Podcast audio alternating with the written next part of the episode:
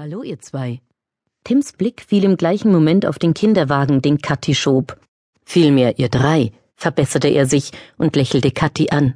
Habt ihr Lust auf eine Tasse Tee oder Kaffee? Komm weiter, knurrte Eddie und schob Kathi vorwärts, die einen Moment lang gezögert hatte.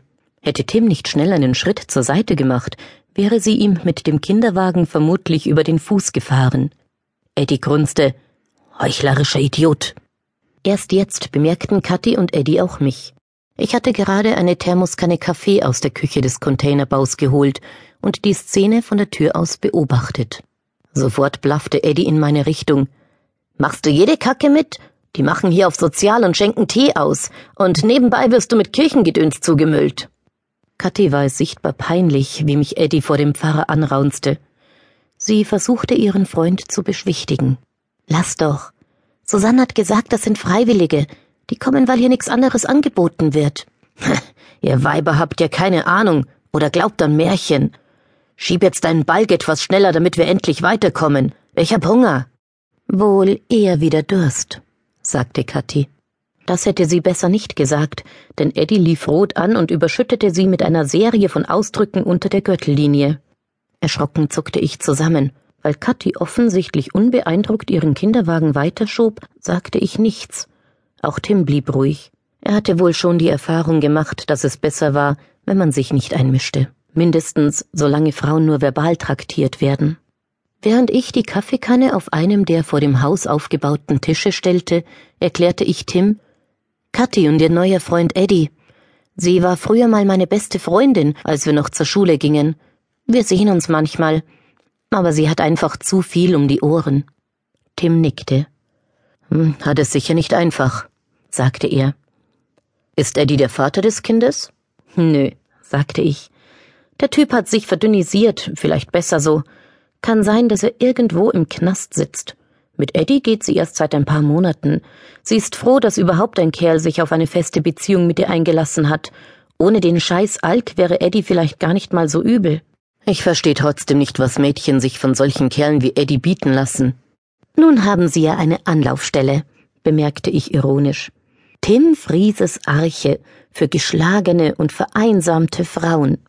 Ich lachte Tim auf eine Art an, die er frech nennt und insgeheim wohl schon immer an mir mochte. Kurz darauf saßen wir mit zwei von Tims Frauen an einem Tisch und tranken Kaffee. Anke Frohwein gehörte zum Mitarbeiterteam. Sonja Paulus zählte zu den Schutzbefohlenen der Einrichtung. Die Arche war Teil eines Projektes der evangelischen Petrusgemeinde, deren Hauptsitz lag in einem benachbarten bürgerlichen Stadtviertel. Tiefenfelde mit knapp 8000 Einwohnern hatte keine eigene Kirche. Wir lebten hier in einer so gut wie jedem Klischee entsprechenden Trabantenstadt.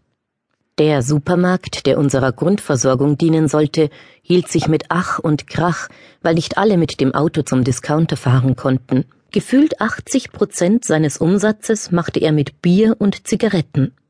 Ansonsten gab es außer einer renovierungsbedürftigen Kindertagesstätte keine öffentliche Einrichtung. Tim hatte bei seinem Amtsantritt als zweiter Pfarrer der Petrusgemeinde festgestellt, dass sich die Präsenz seiner Kirche in der Trabantenstadt auf Geburtstagsbesuche bei Senioren und Beerdigungen beschränkte. In den Gottesdiensten der Petruskirche sah er außer an Heiligabend kaum Gäste aus Tiefenfelde. Seine Stammbesucher kamen alle aus dem bürgerlichen Viertel. Tim hatte sich im Kirchenvorstand nicht nur Freunde gemacht, als er mit dem Plan kam, in Tiefenfelde etwas Neues aufzuziehen. Er setzte alle Hebel in Bewegung, bis er die Genehmigung hatte, auf einer innerstädtischen Brache die Arche zu errichten.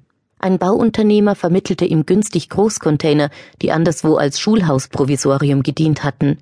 Tim verbrachte seither einen Teil seiner Dienstzeit und viele Überstunden in tiefen Felde. Dabei unterstützten ihn einige ehrenamtliche Mitarbeitende. Zu diesen gehörte ich, wenn man mich als Unterstützung bezeichnen konnte. Tim entwickelte Angebote. Es gab die Mutter-Kind-Gruppe, den offenen Kaffeetreff sowie die Erziehungs- und Lebensberatung.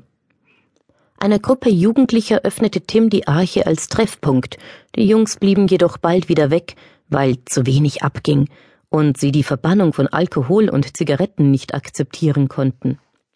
Tim hatte versucht, zwischen den Jugendlichen und dem Kirchenvorstand